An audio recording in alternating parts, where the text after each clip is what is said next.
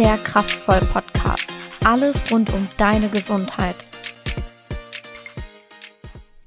Hallo und herzlich willkommen zu einer brandneuen Podcast-Folge. Heute habe ich den lieben Flo wieder zu Gast. Moin, moin, schön, dass ich wieder hier sein darf. Gerne. Und wir reden über ein lang ersehntes Thema und zwar Mythen rund um das Krafttraining. Da habt ihr erstmal wieder ganz fleißig geholfen und uns Fragen geschickt und ähm, ja, so mehr oder weniger hypothetische Fragen, ähm, Sachen, über die ihr euch gewundert habt, ob das denn wohl so stimmt. Und ähm, genau, da sprechen wir heute ein bisschen drüber. Flo kann sich ganz kurz nochmal vorstellen. Die meisten kennen ihn schon, aber vielleicht, falls sich Leute noch nicht kennen, kannst du mal kurz einmal einen kleinen Abriss machen, wer du bist. Ja, gerne. Also ich bin äh, Florian, bin jetzt schon seit über zweieinhalb Jahren, ja fast zweieinhalb Jahre jetzt im Kraftvoll. Mich findet man hauptsächlich im HDG auf dem Twist oder eben im Kraftvoll in Lohne. Und ich mache meine mein duales Studium zum Fitnessökonom, ähm, ja, auch schon ein gutes Stück mit durch. Dementsprechend halt die einhergehenden äh, Lizenzen damit. Aber wer mich jetzt so noch nicht kennt, der darf sich auch gerne noch den vorherigen Podcast zum Thema Supplements anhören. Da kriegt man noch mal eine ausführliche Vorstellung von mir. Genau, sehr schön. Und ich würde sagen, dann starten wir auch relativ direkt ins Thema. Ähm, wir haben einige Fragen geschickt bekommen, einige Sachen sind uns aber auch so im Studioalltag mehr oder weniger aufgefallen. Und ich weiß gar nicht, womit ich starten soll. Das sind so viele verschiedene, die aber alle so interessant sind. Wir fangen einfach mal von oben an. Und zwar, Klassiker, wer abnehmen möchte, muss ganz viel Cardio machen. Ja, ist natürlich eins der, äh, eine der Mythen, mit denen man am meisten konfrontiert wird, einfach weil viele das Ziel haben, irgendwo Gewicht zu verlieren. Und jetzt ist es natürlich so, dass wir beim Cardiotraining Kalorien verbrennen können. Das ist aber mit dem Aufwand verbunden meistens sehr, sehr schwierig, da die passende Menge an Kalorien zu verbrennen. Also wer jetzt schon regelmäßig bei uns ist und auch Krafttraining macht, das geht ja auch um die Kraftmythen hier, der weiß, dass bei einem, bei einem großen, bei einer großen Körperfettreduktion das eben auch mit Krafttraining kombiniert werden muss, weil damit eben einfach der Grundumsatz so weit erhöht werden kann, dass wir einfach mehr Kalorien verbrennen mhm. und nicht mehr auf dem Fahrrad abstrampeln müssen. Also genau, ganz ganz plump jetzt gesagt, Muskulatur verbrennt Fett. Genau, regt den ja. Stoffwechsel an. Genau. Und deswegen ist es eben wichtig, dass ihr nicht nur Cardio-Training macht, sondern vor allem Krafttraining. Und ähm, was mir da auch gerade spontan so einfällt, äh, dieses typische Skinny Fat. Mhm. Ähm, ich weiß nicht, ob jedem von euch das was sagt. Mit Skinny Fat ist gemeint, die Person ist dünn, aber trotzdem irgendwie ein bisschen speckig. Ben hatte da immer so einen süßen Begriff für schwabbelig, hat er immer gesagt. Ben hat immer gesagt, genau, die Person ist schlank, aber schwabbelig. Und das passiert eben, wenn man nur durch Cardiotraining abnimmt, ja. weil man die Muskulatur dann eben in dem Sinne nicht so ausgeprägt hat, als dass es wirklich die Figur strafft. Genau. Und das ist halt dann ein kleiner Teufelskreis. Mit dem Abnehmen wird auch gleichzeitig immer ein kleiner Teil Muskulatur verloren. Und wenn wir uns jetzt immer nur beim Abnehmen auf das Einschränken von Kalorien oder das Loswerden von Kalorien beim Wegtrainieren durch Cardiotraining konzentrieren, ja, dann geht auch nach und nach ein bisschen Muskulatur verloren. Mhm. Und so enden wir eben damit, dass wir einfach an sich noch weniger Kalorien verbrennen und somit ja noch weniger essen müssten, um weiter abzunehmen. Mhm. Und dadurch verlieren wir dann in der Realität immer mehr Muskulatur, Muskulatur, vielleicht auch ein bisschen Körperfett. Äh, am Gewicht geht definitiv was runter, weil die Muskulatur ja auch was wiegt, aber wir haben nicht das Ergebnis, was wir uns eigentlich vorstellen unter einer mhm. gesunden Gewichtsabnahme. Ja, dazu fällt mir jetzt noch eine Sache ein. Ah, das gehört eher in Ernährungsmythen. Ich schneide es trotzdem kurz an. Ich werde es dann mit Sina nochmal aufgreifen in Ernährungsmythen. Ähm, es ist nicht so, dass man je weniger isst, desto mehr nimmt man ab. Man muss immer seinen Grundumsatz essen. Das sei an dieser Stelle nochmal gesagt. Näher darauf eingehen werde ich mit Sina beim Thema Ernährungsmythen. Aber dass wir das schon mal einmal wenigstens ausgesprochen haben. Mhm. Ähm, das ist nämlich ganz wichtig. Gerade im Krafttraining, wenn es auch darum geht, dass wir die Muskeln nicht verlieren wollen. Also Genug da nicht essen, Leute. Genau. So. Aber schön, hast du direkt da die Brücke geschlagen. Also wer sich jetzt die Mythen zum Krafttraining anhört, ich glaube, für den ist die Ernährung ja auch irgendwo ein mhm. Teil des Ganzen. Und äh, ich denke, da gibt es noch, wenn nicht mindestens genauso viele Probleme, Mythen, die sich da so lang ja, schwerwiegend halten. Fast noch mehr. Ja, wo, wir, wo wir natürlich auch mal drüber sprechen sollten. Aber dann mhm. hört gerne bei der Folge rein. Genau, kommt auch demnächst raus. Ähm, gehen wir mal direkt über zum nächsten Thema. Ähm, wir hatten es gerade schon so ein bisschen über Abnehmen, Muskelaufbau, dass es da Unterschiede gibt. Ähm, Jetzt gibt es natürlich auch verschiedene Trainingsbereiche und uns hatte jemand geschrieben, wenn ich nun Muskelaufbau machen möchte, sollte ich dann lieber acht Wiederholungen machen, dementsprechend mehr Gewicht oder auf Kraftausdauer, in Anführungsstrichen. Ich mache das hier gerade mit den Händen, ihr könnt es nicht sehen, aber ihr wisst, was ich meine. Tut sie wirklich? Genau. Ähm, oder Kraftausdauer zwölf Wiederholungen. Dazu sei erstmal gesagt, so teilen sich diese Bereiche nicht auf. Kraftausdauer fängt erst so ab ja, 15, 20 Wiederholungen eigentlich eher an und geht bis zu 30 Wiederholungen. 8 bis 12 ist Hypertrophie, bedeutet, das ist eigentlich das Muskeldickenwachstum und alles darunter ist Maximalkrafttraining. Also Maximalkrafttraining so eins bis fünf. Ja, genau. Ne? Der niedrigere Wiederholungsbereich. Genau. Also Kraftausdauer ist noch mehr als nur zwölf Wiederholungen. Ne? Also das sei erst einmal dazu gesagt. Und jetzt, äh, da wir das einmal erklärt haben, Florian, jetzt sag mir doch mal, wie das ist, wenn ich Muskelaufbau machen möchte. Sollte ich dann nur Hypertrophie trainieren? Ja, ist doch ganz einfach, oder? Wir wollen Muskelaufbau, also Muskeldickenwachstum und dementsprechend trainieren wir dann auch ausschließlich im Wiederholungsbereich, der das bringt. Ja, so einfach ist es nicht ganz. ähm, wir haben eben diese verschiedenen Wiederholungsbereiche und natürlich sollte jemand, der hauptsächlich hypertrophieren oder den Muskel hypertrophieren lassen möchte, sollte hauptsächlich oder Muskelaufbau trainieren. Dazu gehören aber ganz wichtig alle Wiederholungsbereiche. Mhm. Denn alle Wiederholungsbereiche haben verschiedene Vorteile im Körper, also bringen verschiedene Anpassungen mit sich. So haben wir bei dem Hypertrophiebereich, die, wir sagen mal grob so acht bis zwölf Wiederholungen, glaube ich, ne? Ja. Ja. In den mittleren Wiederholungsbereich, den die meisten kennen, haben wir eben am meisten Anpassung des Muskeldickenwachstums direkt. Wenn wir im niedrigeren Wiederholungsbereich trainieren, also so diese eins bis fünf Wiederholungen, können wir da natürlich mehr Gewicht bewegen. Das nennen wir dann ein Maximalkrafttraining was den Muskel wieder anders förder, äh, fordert. Mhm. Denn da muss der natürlich einmal lernen, möglichst viel Gewicht auf einmal zu bewegen und auch gleichzeitig ist die Belastung aufs Nervensystem da ein bisschen höher. Ja. Und um durchgehend in allen Bereichen das Gewicht zu steigern, ist es wichtig, dass wir in allen drei ja, Wiederholungsbereichen gut ausgebildet sind. Mhm. Das letzte ist dann eben das Kraftausdauertraining, was dann bei mach mal einfach, sag, vielen Wiederholungen anfängt. Tatsächlich ist sich auch da die Literatur nicht so ganz ja. sicher, wo die Bereiche anfangen, wo sie aufhören. Aber wir sagen da grob, so wie Wiebke gesagt hat, 15, 20 Wiederholungen. Das merkten wahrscheinlich auch alle von euch, die das mal regelmäßig trainieren, da brennt der Muskel ein bisschen mehr. Ja. Da haben wir ein bisschen mehr Stoffwechselbelastung auf den Muskel und dadurch, dass wir ihn eben da wieder an seine Grenzen bringen, ja, lernt der diese Stoffwechselprozesse besser durchzuführen und darin ein bisschen effizienter zu werden. Mhm. Und wenn wir natürlich durchgehend das Gewicht steigern wollen, dann müssen wir einmal stark genug sein, tatsächlich das Gewicht zu bewegen. Der Vorteil des Maximalkrafttrainings. Wir müssen genug Stoffwechsel oder gut genug Stoffwechseln können, als dass wir das überhaupt über die Belastung, die wir brauchen, aufrechterhalten können. Also so ein schwerer Satz dauert ja mal eine halbe Minute bis eine ja. Minute. Mhm. Und zu guter Letzt, wenn wir dann beides davon haben, dann können wir natürlich auch im viel in dem 8 bis 12 Wiederholungsbereich trainieren, um da eben hauptsächlich den Muskel in der Dicke wachsen zu lassen. Mhm. Aber dafür müssen ganz wichtig alle drei Bereiche stimmen. Und ja. wichtig ist, dass ein regelmäßiger Wechsel in diesen Bereichen stattfindet. Genau.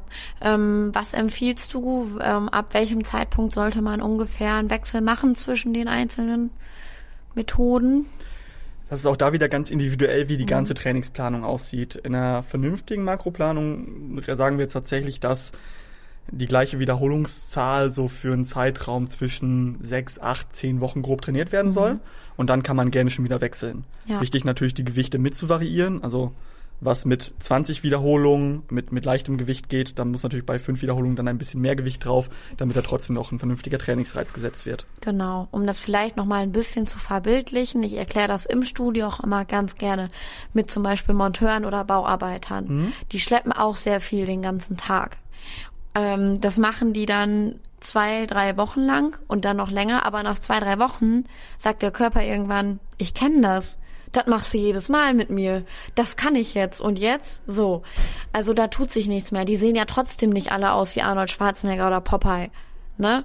Und da einfach nochmal drüber nachdenken. Viele, oder das Gefühl habe ich, viele, die gerade Muskelaufbau machen wollen, die trainieren seit Monaten, wenn nicht Jahren im Hypertrophiebereich. Die haben nie was anderes gemacht. Es ist doch viel geiler, mal was anderes zu steigern oder zu verändern als nur das Gewicht. Ja, auf jeden Fall. Ne? Also mh, da müsst ihr wirklich immer drüber nachdenken, okay, wie lange mache ich das jetzt hier schon? Hat sich dann derzeit viel verändert? Weil wenn man wirklich viel Muskulatur aufbauen möchte, dann geht das nicht in zwei, drei Monaten. Das macht man über Jahre und über Jahre immer dasselbe zu trainieren, ist halt eben Schwachsinn. Genau. Ist auch nicht nur ein Gefühl von dir. Nee. Also das ist ja. Ja. tatsächlich so, wenn man erstmal anfängt und man sagt Muskelaufbau, dann startet man den Muskelaufbaubereich. Das ist das, was man als erstes im Internet empfohlen bekommt. Nur da wirst du eben nicht begleitet und da wird nicht gesagt, jetzt müssen wir mal wechseln. Genau. Also äh, ihr dürft euch ruhig direkt alle angesprochen fühlen. Jeder, der sich jetzt gerade erwischt hat, dass er in den letzten drei Monaten die Wiederholungsbereiche nicht geändert hat, da wird das spätestens bei der nächsten Trainingseinheit dann mal Zeit, Ja. da ein bisschen anzupassen. Das wird am Anfang nicht unbedingt angenehm sein. Das ist natürlich eine neue Herausforderung für den Körper. Die sind krass. Aber wenn ihr euch langfristig weiterentwickeln wollt und vernünftig Muskulatur aufbauen wollt, dann reicht nicht nur der Muskelaufbaubereich, dann geht durch die Bereiche durch, wechselt regelmäßig und dann schaffen wir's. Ja, genau. Als kleiner Tipp vielleicht meinerseits, also wenn ihr die Trainingspläne bei uns im Studio macht, wir speichern uns das ein, also wir kommen eigentlich regelmäßig auf euch zu. Ich für mich selber, ich speichere es mir einfach in meinen Kalender ein, weil ich kann nach drei Wochen weiß ich nicht mehr, ob ich das jetzt schon vier oder zwei oder drei Wochen mache. Und ich speichere es mir wirklich an meinen Kalender ein. Wechsel von Kraftausdauer auf Hypertrophie, was weiß ich. Ne? Also, weil sonst vergisst man das einfach. Eine ganz also, einfache Erinnerung. Ja, genau. Oder sonst, manche haben ja auch einen Berufsschulwechsel, wo sie dann da alle zwei bis drei Monate irgendwo wieder das Programm wechseln. Ja. Sonst knüpft euch daran. Also sucht euch irgendwas im Alltag, wo ihr eine Erinnerung kriegt, jetzt wird's mal wieder Zeit, den Trainingsbereich zu ändern. Ja. Und wenn ihr euch bei dem Gedanken erwischt, dass ihr lange nicht geändert habt, ja, dann wird erstmal Kraftausdauer trainiert und danach dann vernünftig der Maximalkraftbereich. Genau. Also immer mal wieder durchtauschen. Ganz, ganz wichtig. Und dann kommen wir eigentlich auch schon zum nächsten Thema. Wenn wir jetzt diese verschiedenen Trainingsmethoden haben, ist es dann so, dass wir nur im freien Bereich trainieren sollten? Weil E-Gym-Geräte sind ja für alte Leute und Anfänger oder nicht? Oder nicht? Ja, das ist die Frage. Ja, E-Gym-Geräte haben auf jeden Fall erstmal Vorteile für Alte und Anfänger, ähm, beziehungsweise für Gruppen, die noch nicht so gut koordinativ arbeiten können, weil sie da einfach einfach dran arbeiten. Aber das ist nicht alles, was E-Gym ausmacht. E-Gym hat tatsächlich ein paar Sachen eingebaut mit neuen Trainingsmethoden, die können wir so im freien Bereich gar nicht nachmachen und können damit einen Reiz auf den Muskel setzen, den wir im freien Bereich gar nicht hinkriegen. Also klar, wir wollen auch gerne mit koordinativ anspruchsvollen Übungen im freien Bereich arbeiten, aber wie gerade schon gesagt, ist eigentlich fast jeder Trainingsreiz effektiv. Wichtig ist nur ein regelmäßiger Wechsel. Und wenn euer Körper jetzt immer die gleichen Übungen im freien Bereich kriegt, auch wenn die koordinativ anstrengend sind, dann würde ihn auch da wieder ein wechselnder Trainingsreiz auf jeden Fall fordern. Und gerade beim E-Gym-Gerät haben wir eine vorgegebene Wiederholungsdauer, was ganz schön ist. Müssen wir uns also nicht darauf konzentrieren. Und wir können äh, entweder negativ trainieren, wir können adaptiv trainieren, um nochmal ein bisschen mehr an der Leistungsgrenze zu arbeiten. Wir können isokinetisch arbeiten, um wirklich ja, das richtige Tempo auch zu verinnerlichen. Und wir können da auch noch explosiv arbeiten. Also wer Explosivtraining an oder, oder Adaptivtraining an so einem E-Gym-Gerät schon mal gemacht hat, also da ist ein, ist ein Dropsatz beim Bankdrücken oder sonst was auch gar nichts gegen. Ja. Da geht's noch mal ein bisschen härter zur Sache. Und ganz ehrlich finde ich auch sehr einen kleinen, aber feinen Punkt. Ähm, bei E-Gym kannst du ja wirklich das Gewicht Kilo pro Kilo hoch oder runter stellen. Das kannst du im freien Bereich natürlich eher nicht. Und das finde ich mega ein riesen Vorteil, weil wer kennt's nicht? Man hat das Gefühl, ich kann mehr, man nimmt die Stufe mehr, das ist dann aber zu viel. Ja, Ja, und das kannst du halt mit E-Gym einfach, dieses Problem hast du da nicht. Du kannst Kilo pro Kilo hochstellen. Und was ich zum Beispiel auch sehr schön finde, äh, Thema Bauchübungen. Klar, man kann viel mit eigenem Körpergewicht machen, man kann auch so, ja, vielleicht eine Kurzhantel mit dazu nehmen oder so. Aber wie geil ist der Bauchtrainer an, an den E-Gym-Geräten? Da kannst du einfach Gewicht draufpacken. Ich persönlich trainiere Bauch nur am Bauchtrainer E-Gym, weil ich es einfach da kann ich mich viel einfacher steigern. Da muss ich mir nicht eine Kurzhantel zwischen die Füße klemmen und was weiß Ja. ich. Also das finde ich persönlich. Oder ich habe eigentlich immer Trainingspläne, wo ich immer zwei, drei außenstehende E-Gym-Geräte eingebaut habe. Unteren Rücken finde ich von E-Gym auch sehr gut übrigens. Genau, weil du gut in die Haltung reinkommst. Ja, die E-Gym-Geräte haben an sich einfach so viele Vorteile, dass es schwierig ist jetzt aufzulisten, was man sicher machen muss, wovon auch jeder oben frei profitieren kann. Ja. Aber du hast gerade schon gesagt, ähm, dazu kommt dann auch das Maximalkrafttraining. Also wenn wir zum Beispiel alleine trainieren und wir wollen bei der Brustübung, bei unserer Brustübung jetzt mal wieder gucken, wie viel Gewicht wir nehmen können oder halt Maximalkraft trainieren, dann haben wir ja schon ordentlich Gewicht drauf. Und wo man dann alleine oder, oder im freien Bereich vielleicht einen Trainingspartner für bräuchte, kann man beim E-Gym-Gerät guten Gewissens das Gewicht Ja. einfach hochschrauben, schauen, ob es klappt. Und wenn es nicht klappt, ja, dann passiert aber auch nichts. Ja. Dann schnellen halt die Griffe ein bisschen zu schnell zurück und du hast die Kraft nicht mehr, aber dir passiert nichts. Nee, genau. Ist halt sehr sicheres Training, ne? Ja. Also nein, E-Gym ist nicht nur für alte Leute und Anfänger. Aber Thema Bauch war, glaube ich, eine gute, Ja, Eine stimmt. Gute Überleitung direkt. Apropos, ähm, wer kennt's nicht? Man ist im Studio und eine Person macht den Bauchtrainer fünfmal oder so und stört dann durch den Zirkeldurchlauf, weil diese Person denkt, und das machen mehrere, falls ihr das auch macht, das ist überhaupt nicht böse gemeint, ähm, viele denken ja, ähm, wenn ich jetzt Fett am Bauch verlieren möchte, muss ich auch viel Bauch trainieren. Ja, Florian, was sagst du dazu? Ja, also äh, erstmal auch hier ein kleines Stück weiter ausholen. Äh, das wird natürlich auch suggeriert, dieses Wissen. Also an jeden, der das jetzt denkt oder äh, wer, wer sich da selber erwischt, dass er, dass er an diesen Mythos glaubt. Ähm, ja, man bekommt es auch überall mit. Also Mhm. letztens auch wieder, wieder gehört, hier Apothekenumschau, die dann gesagt haben, Mhm. finden sie jetzt heraus, wie sie Bauchfett verlieren können. Ähm, als Antwort direkt dazu, es bringt leider nicht so viel. Also wenn wir irgendwo in einem Körperbereich einen Muskel trainieren, dann wirkt sich das auch schon auf die Optik aus und das kann einen Effekt haben. Wenn wir aber Bauchfett trainieren wollen, dann haben wir da meistens eine so große Aufgabe, dass es mit ein bisschen Muskeldefinition nicht getan ist. Und wenn wir jetzt den Muskel in einem Körperbereich trainieren, verlieren wir nicht dort mehr Fett. Wo wir Körperfett ansetzen und auch als erstes verlieren, ist komplett genetisch veranlagt. Und das können wir nicht mal zu kleinen Prozentpunkten irgendwie beeinflussen. Also alles, was ihr hört mit äh, einer Rüttelplatte oder bestimmten Lebensmitteln, die das Bauchfett oder das Hüftfett schmelzen lassen, die, Die Birnendiät. da gibt's ja alles, gerade aus diesen typischen Frauenzeitschriften. Also Körperfettreduktion funktioniert nur, wenn wir unterkalorisch essen, also weniger zu uns nehmen, als wir verbrennen. Und dann verliert der Körper nach und nach Körperfett. Wo er das Mhm. tut, das entscheidet er erstmal selber und das können wir nicht beeinflussen. Was wir machen können, ist so viel Körperfett verlieren, dass es auch spätestens an unserer Problemzone weggeht.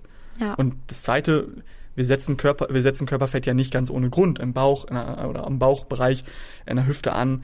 Ähm, Das ist ja evolutionär bedingt. Das soll ja irgendwo die Organe schützen und Gerade bei Frauen. Gerade bei, Frauen, ja. der untere Bauch ist halt auch oft, ne? Ja, da sind die wichtigsten oder sind halt die weiblichen Organe. Natürlich ist das gut geschützt. Ja. Ne? Also evolutionär super clever von eurem Körper. äh, ihr würdet viel überleben. Jetzt in der aktuellen Zeit geht's nicht mehr so ums Überleben. Ähm, dementsprechend wollen wir dieses Bauchfett ganz gut loswerden. Und das tun wir eben nicht über noch eine dritte oder vierte Bauchübung. Äh, auch egal, was irgendein Fitness-Influencer da sagt. Ähm, es geht wirklich um eine Gesamtkörperfettreduktion. Aber wir können ja kurz darüber sprechen, was man denn stattdessen machen kann. Weil es ja schön, wenn ich euch sage, macht keinen Bauchüb Bauchübungen mehr. Ja. Jetzt wollt ihr wahrscheinlich wissen, was ihr stattdessen machen könnt. Genau. Ja, schieß los. Ja, das erste, wo ich im, im Krafttraining mitarbeiten würde, sind Übungen, die große oder die viel Muskelmasse bewegen. Als erstes denken wir da immer als Trainer sofort an die Beinpresse. Wir haben eine mehrgelenkige Übung übers Kniegelenk, übers Hüftgelenk, wo wir einfach mit so viel Muskelmasse arbeiten, dass wir dabei natürlich am Gerät viel Kalorien verbrennen, aber auch, wir erinnern uns an den ersten Mythos, Muskulatur aufbauen, und zwar viel, sodass wir nach und nach dann Kalorien verbrennen können oder mehr Kalorien verbrennen können. Ja. Das heißt, es geht auch da wirklich um weniger Essen, als man verbrennt. Und es geht darum, große Muskelgruppen zu trainieren, damit die uns langfristig ja die Arbeit so ein bisschen abnehmen. Ja, aber da, um das auch nochmal klarzustellen, das heißt jetzt auch nicht, Beinpresse trainieren, um weniger Bauch zu haben, ne, sondern das war jetzt wirklich nur ein Beispiel von Florian, das auch äh, gut erklärt hat. Also ähm, achtet da einfach auf die Gesamtsituation. Genau. Ein Prof von mir hat mal gesagt in der Uni, ähm, es ist einfach so, jeder Mensch kriegt irgendwo ein Post-it hingeklebt, so verbildlicht jetzt, wo er einfach diese klassische, Problemzone hat. Ja. Und ähm, man kann das auch eigentlich jeden fragen, wenn man irgendwelche Leute fragt, ja, wo ist deine Problemzone? Jeder hat eine Antwort drauf. Und es ist einfach so und es ist genetisch bedingt. Also bedeutet, wenn ihr Fett verlieren wollt, egal wo, sei es am Bauch, sei es an der Hüfte, sei es äh, hier, wie sagt man das, Winkelfett? Winkearm? Winkearme, genau, an den Armen. Es geht immer übers Kaloriendefizit. Und da auch nochmal wirklich, ähm, um dieses Verhältnis zu beschreiben, also ja, man sollte dann auf jeden Fall große Muskelgruppen trainieren. Man kann natürlich, wenn man jetzt viel Hypertrophie mal trainiert hat, mal auf mehr ähm, Wiederholungen umsteigen. Das ist auch ausdauermäßig sehr anstrengend. Also ich empfehle das jedem mal zu testen, 25 oder 30 Wiederholungen zu machen. Ja. Also wirklich anstrengend. Ja, und dann durchhalten, Leute. Also das wird nicht von heute auf morgen gehen. Man sagt doch immer, Consistency is key. Ja. Und das ist auch so. Also, Habe ich die Woche noch was ganz Schönes gelesen. Und zwar, dass 90 Prozent des Erfolgs immer runtergekocht werden kann zu, zu einem ganz folgenden Fakt und, und zum ganz einfachen Fakt. Für eine ungewöhnlich lange Zeit das Richtige machen. Das heißt, eine Gewohnheit, und wenn es nur eine kleine ist, die uns dazu bringt, okay, zweimal die Woche ins Training und ein bisschen auf die Ernährung gucken, wenn wir das einfach für eine ungewöhnlich lange Zeit durchziehen, dann können wir auf jeden Fall unsere Ziele gut erreichen. Mehr als wenn wir jetzt an einem Tag 110 Prozent geben wollen, weil wir Ja. können diese Prozesse nicht beeinflussen. Ja. Aber dann lass uns doch direkt kurz bei den Bauchübungen bleiben. Wofür sind denn sonst Bauchübungen gut? Wenn wir sie nicht zur, zum Zeigen der Bauchmuskeln hochbringen wollen. Ja, es ist ja schon so, äh, dass natürlich die Muskulatur, die du hast, sichtbarer wird. Ja. Ne? Also das, das ist schon so. Allerdings äh, ist, glaube ich, bei Bauchübungen, jetzt wo wir bei dem Thema sind, auch oft das Ding, dass der Bauch dann vielleicht sogar erst etwas dicker wirkt, wenn du die Muskulatur hast und darüber das Fett. Mhm. Das kann natürlich schon mal sein, aber ähm, je mehr Muskulatur du an bestimmten Stellen hast, desto besser siehst du sie natürlich auch unter dem Fett. Das heißt, das Wichtige darüber ist dann eigentlich das Fett und wir müssen die Muskulatur mehr oder weniger freilegen. Genau. Ne? Wir müssen quasi das Körperfett so weit reduzieren, dass wenn wir dann Bauchmuskeln trainieren, die auch gut sichtbar sind, solange das ein Ziel von uns ist. Mhm. Ansonsten helfen uns unsere Bauchmuskeln natürlich auch gut im Alltag. Also die müssen einfach unseren Torso stabilisieren. Ja. Dementsprechend sollte auf jeden Fall jeder Bauchmuskeltraining machen, auch wenn die jetzt gerade eventuell noch nicht zu sehen wären. Mhm. Aber eben in Verbindung, wir trainieren den Muskel, um den Muskel besser sichtbar zu machen, wenn dann das Körperfett so gering ist, dass man den wirklich sehen kann. Ja, genau. Das vielleicht dazu. Ne? Ähm, mir fällt jetzt gerade ein, wenn man den Muskel besser sehen möchte, also Muskelaufbau machen möchte, das geht jetzt auch schon wieder so ein bisschen in die Ernährung. Da kam nämlich die Frage, wenn ich Muskulatur aufbauen möchte, muss ich immer einen Shake nach dem Training trinken. Und das ist jetzt so eine, da musst du, du musst auch schmunzeln gerade, ich sehe es und ich musste auch schmunzeln, als ich das gesehen habe, weil das per se an dieser Frage gibt es so viel, was es, was Nein in mir schreit, aber so viel, was auch irgendwie Ja sagt. Ähm, erklär mal deine Sicht dazu, was Ja. du zu der Frage denkst. Ähm, müssen ja, äh, müssen nein, können ja. Also wir müssen keinen Shake nach dem Training trinken. Es kann aber Vorteile haben. Wie Wiebke gerade schon sagt, muss man solche Aussagen einfach differenziert betrachten. Also zum Muskelaufbau brauche ich immer nach jedem Training einen Shake. Sind eben so viele Absolute drin, dass es damit einfach super schwierig ist zu arbeiten. Ja. Wir können einmal gucken, was bringt so ein Shake nach dem Training eigentlich? Also generell wissen wir ja, dass wenn wir Muskeln aufbauen möchten, wir genügend Eiweiß zu uns nehmen müssen. Das ist nicht verhandelbar. Der Körper braucht diesen Baustein, damit er einfach was aufbauen kann. Jetzt haben wir noch eben nach dem Training einen kleinen Bereich, wo der Muskel nochmal dankbarer ist für eine Eiweißzufuhr. Ist ja auch ganz klar. Wir haben ihn gerade im Training hart trainiert, haben kleine Risse bei Muskeln zugefügt, die wir jetzt wieder auffüllen wollen, damit er insgesamt wächst. Und dafür macht es auf jeden Fall Sinn, einen Shake nach dem Training reinzubringen. Das heißt, wir kriegen direkt das Eiweiß rein. Es zahlt natürlich auch, auf, auch auf unser Gesamteiweißziel des Tages ein äh, und versorgt uns eben einmal nach dem Training. Das zweite ist eben noch, das fördert die Regeneration ein bisschen, wenn euer Muskel nicht erst in fünf Stunden zum Abendessen oder sogar zum nächsten Frühstück erst, wenn man abends trainieren war, sein Eiweiß kriegt, sondern direkt schon nach dem Training, ja, dann kann er dann schon anfangen, wieder umzubauen, wieder anzupassen und muss nicht erst lange damit warten. Genau. Also formulieren wir das mal ein bisschen um vielleicht. Um Muskulatur aufzubauen, ist es wichtig, dass ich allgemein viel Eiweiß zu mir nehme. Der Körper ist direkt nach dem Training dafür sehr empfänglich. Shakes sind eine einfache Variante, viel Eiweiß reinzukriegen. Ja, das würde ich so unterschreiben. Ja. Ganz wichtig Also- dazu gesagt, man kann das Eiweiß theoretisch über alles einnehmen. Mhm. Es gibt natürlich jetzt Eiweiß, das ist schneller im Blut verfügbar und Eiweiß, das ist langsamer im Blut verfügbar. Ähm, dementsprechend kann man sich auch nach dem Training einfach ein Steak braten, aber ein Shake ist halt einfach wirklich, wie du es gerade sagtest, eine einfache Alternative. Ja. Also beim Rausgehen, aus dem Shakeautomaten oder aus dem Kühlschrank eben mitnehmen, ist für viele auch noch ein Belohnungsaspekt, schmeckt ganz gut. Ja. Ist ein bisschen süß dabei, ersättigt und wir haben eben das Eiweiß drin. Also wir haben Genau. ein gutes Gesamtpaket bei dem Shake. Genau. Also, so wie wir es gerade umformuli- umformuliert haben, so stimmt es. Ich würde es in einem Satz sogar machen. Beim Muskelaufbau kann es sinnvoll sein, nach dem Training einen Shake zu trinken. Ja. Kommt dann wieder ganz individuell auf die anderen Umstände an, ne? Ja. So, haben wir das. Wir haben jetzt noch zwei Punkte und meinen Lieblingspunkt lasse ich bis zum Schluss, weil ich den super interessant finde. Ähm, die Frage kam, also das ist jetzt der vorletzte Punkt, sagen wir es so. Es kam die Frage, dass sich die Muskeln nach einer Trainingspause erinnern. Und ich glaube, damit ist ein bisschen gemeint dieses, mh, wenn ich einmal an einem Punkt war, ist es schwieriger für mich, erstmal zu diesem Punkt gekommen zu sein, als wenn ich diesen Punkt einmal verlassen habe und wieder dahin zurück möchte. Gott, ich kann das ganz schwer erklären, aber ich glaube, das war damit gemeint. Also angenommen, ich nehme ganz viel, ich baue Muskulatur auf, ich mache das jetzt mal bildlich, breche mir dann das Bein, bin im Krankenhaus, kann mich nicht richtig bewegen und die ganze Muskulatur ist weg. Dann ist es für mich jetzt einfacher, wieder zu diesem Punkt zu kommen, an dem ich mal war, als es für mich ursprünglich war, an diesen extremen Punkt zu kommen. Ich hoffe, dass die äh, Frage so gemeint war, weil darauf würden wir dann jetzt näher eingehen. würden, hätten. Also ja, beim zweiten Mal habe ich es dann auch äh, gereiht. Ja, ich denke auch die Frage ist darauf, darauf abgezielt. Ähm, das nennt man in Literatur diesen Muscle, ja, schwierig. Muskelgedächtnis. Ja, genau, Muskelgedächtnis, mhm. Muscle Memory. Ja. Ähm, verstehen wir was anderes eigentlich drunter. Aber es gibt ja eben im Krafttraining beim Muskel verschiedene Anpassungsprozesse. Der Muskel wird einmal ein bisschen dicker, der Muskel wird ein bisschen stärker, aber damit das vernünftig angesteuert werden kann, muss natürlich auch irgendwo so die nervale Ansteuerung da mhm. sein, also diese Nervenbahn mehr oder weniger gelegt sein.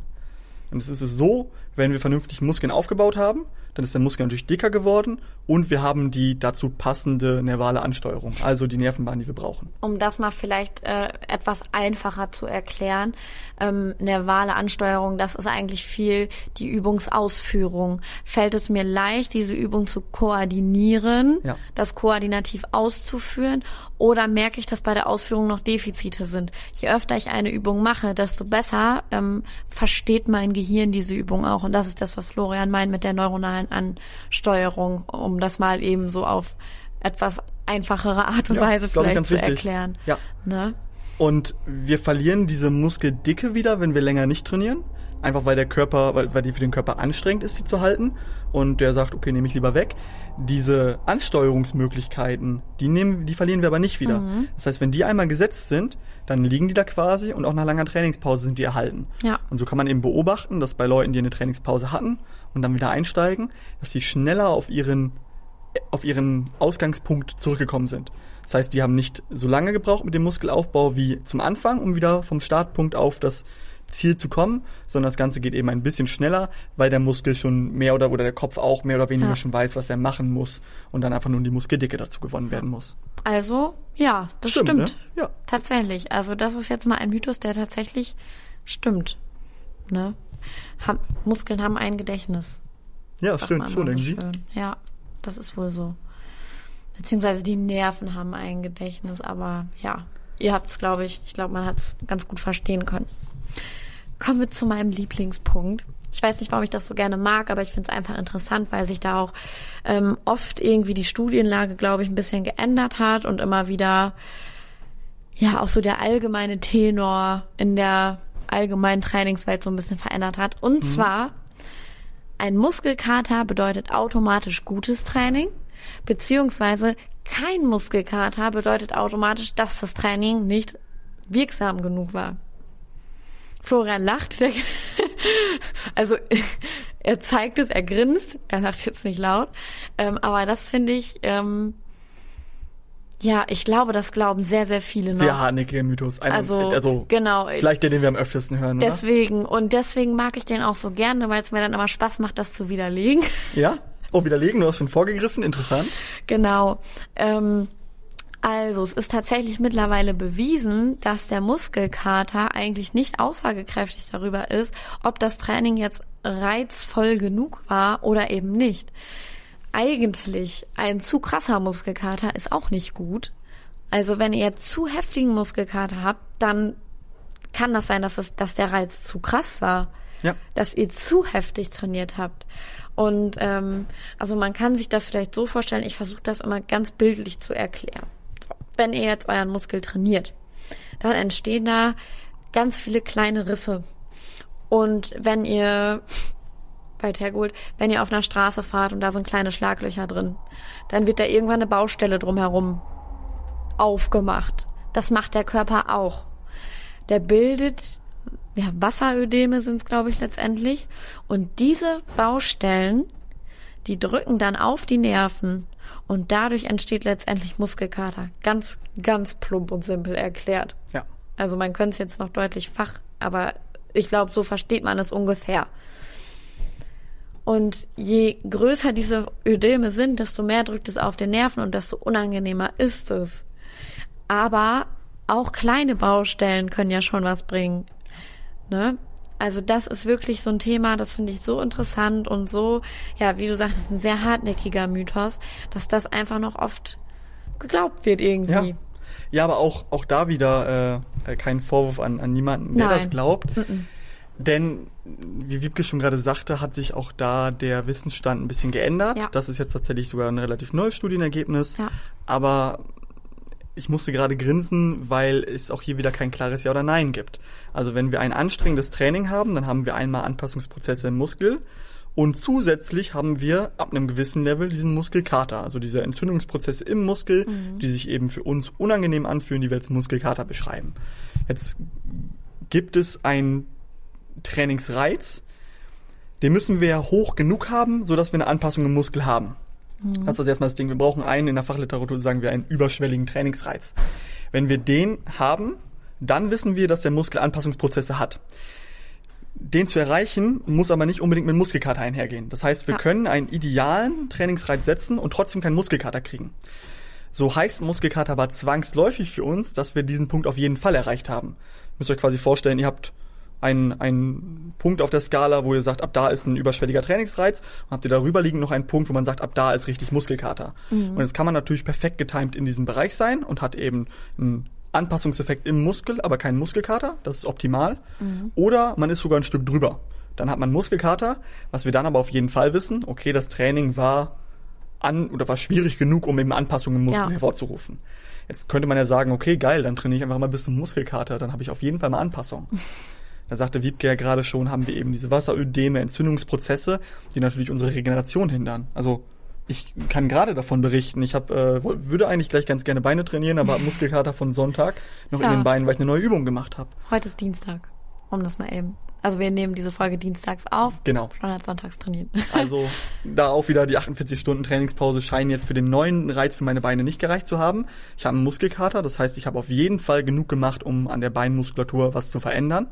Aber vielleicht sogar schon ein Stück zu viel. Mhm. Ja, also das ist halt wirklich ein Thema mega interessant. Deswegen war es war auch mit mein liebster Punkt eigentlich. Ja. Und ähm, ja, wie gesagt, da gibt's aber, und das ist bei vielen Themen so, immer mal wieder neue Studienlagen. Ja, das, das ist ja, ja das Schöne an Wissenschaft. Ja. Habe ich jetzt zur Corona-Politik dann auch wieder gehört. äh, Wissenschaft gibt quasi ja immer ein ja, ein, ein, ein Anspruch mit, dass sie auch falsch liegen kann. Also es steht ja, ja quasi unten unter jeder unter jeder Studie, ja, könnte mich aber auch irren. Also es sind nur die Beobachtungen und man gibt ja auch ganz bewusst an, was für Fehler es vielleicht in diesem Studienkonzept geben kann. Ja. Jetzt habe ich aber gerade deine Liste auch nochmal gesehen und äh, tatsächlich fehlt mir da noch ein Punkt, der noch nicht draufsteht. Ja. Und den ich auf jeden Fall, ob sein Plan war oder nicht, einmal ansprechen möchte. Wir haben es jetzt über Muskelaufbau gesprochen, über Muskelkater, über Bauchmuskeltraining. Und ein Mythos, mit dem wir noch im Studio viel konfrontiert werden, ist einfach Krafttraining für Frauen. Ah. Also Alisa hat es vorhin vom, also im Meeting bei uns ja. vom Podcast ganz schön gesagt. Ähm, als Frau sollte ich bloß nicht schwere Gewichte bewegen. Die silbernen Hanteln, die gehen gerade noch, aber spätestens bei den schwarzen ist dann vorbei. Weil dann äh, werden wir ganz schnell ganz, ganz breit und kriegen einen maskulinen, breiten, Rücken. weiten Oberkörper, Rücken, wie auch immer. Heftigen Nacken. Wieke, dann gebe ich jetzt direkt, wenn, wenn ich schon den Punkt moderationsmäßig reinbringe, einmal an dich weiter. Ist da was dran? Sollten wir wirklich keine schweren Gewichte nehmen als Frau? Also ich wünschte, dass es so wäre, dass ich ähm, von dem Training, was ich mache, richtig krass aussehen würde. Das ist leider nicht so. Also und ich sage bewusst leider, weil ne, also das wäre doch schön, wenn es so wäre. Dann bräuchten wir doch so wenig Training, um halt nur die Hälfte von super trainiert auszusehen. Ja. Gott, ich hoffe, ich habe das jetzt einigermaßen okay beschrieben. Aber nein, das ist nicht so. Ihr werdet keine Muskelprotze. Und dazu kommt dann natürlich auch noch die Ernährung. Man sagt immer Ernährung 70 Prozent, Training 30 Prozent. Das heißt, ich kann noch so wild trainieren, wie ich möchte. Wenn ich mich unterkalorisch ernähre, werde ich abnehmen. Dann werde ich kein Muskelprotz, weil ja. woher sollen die Muskeln, woher sollen die das ziehen? Woraus sollen die sich aufbauen? Aus Luft und Liebe nicht. Hm. Also, I wish. Ja. Aber ähm, nee, also da braucht ihr euch keine Sorgen machen.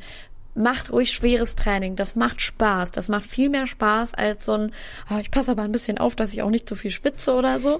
Ne? Also Hey, ihr werdet danach nicht aussehen wie Arnold Schwarzenegger. Nee, Wirklich nicht. Da gehört viel mehr dazu als nur ein krasses Krafttraining. Ich finde, das ist auch immer fast äh, ja, anmaßend den Leuten gegenüber, die dann so ein Muskelaufbautraining machen. Also das finde ich immer ganz schön, wenn, wenn mir dann jemand im Gespräch sagt, ja, ja, aber so trainieren wie du möchte ich nicht oder oder dann äh, so breit werden. Ja, ich wünschte, das wäre so einfach nach zwei Einheiten. Ja. Also diese Wiederholungsbereiche, Kraftausdauertraining, Hypertrophiebereich und das Maximalkrafttraining, die gelten eben genauso für Frauen. Ja. Und so wie wir Männer nur im, oder junge Männer viel, ich möchte hier nicht verallgemeinern, viel im Hypertrophiebereich haben, haben wir ja nicht nur junge Frauen, sondern Frauen jedes Alters viel im Kraftausdauerbereich. Kraftausdauerbereich. Ja. 20 Wiederholungen, Ja. leichtes Gewicht, weil von allem anderen kommen ja schwere Muskeln. Und dazu müssen wir auch ausholen. Das ist ja, man möchte ja das Kraftausdauertraining machen, um seinen Traumkörper zu erreichen. Und dann müssen Mhm. wir immer kurz einhaken und sagen, Moment mal, ich glaube, wir verstehen uns da gerade falsch. Dieses schwere Training bringt dich zu deinem Traumkörper. Ja. Also die Figur, die da bei den meisten angepeilt wird, da geht es eben um vernünftiges Körperbild, Ja. nicht zu viel Körperfett, aber dass auch das, was da ist, eben gestrafft, strukturiert, gut geformt aussieht.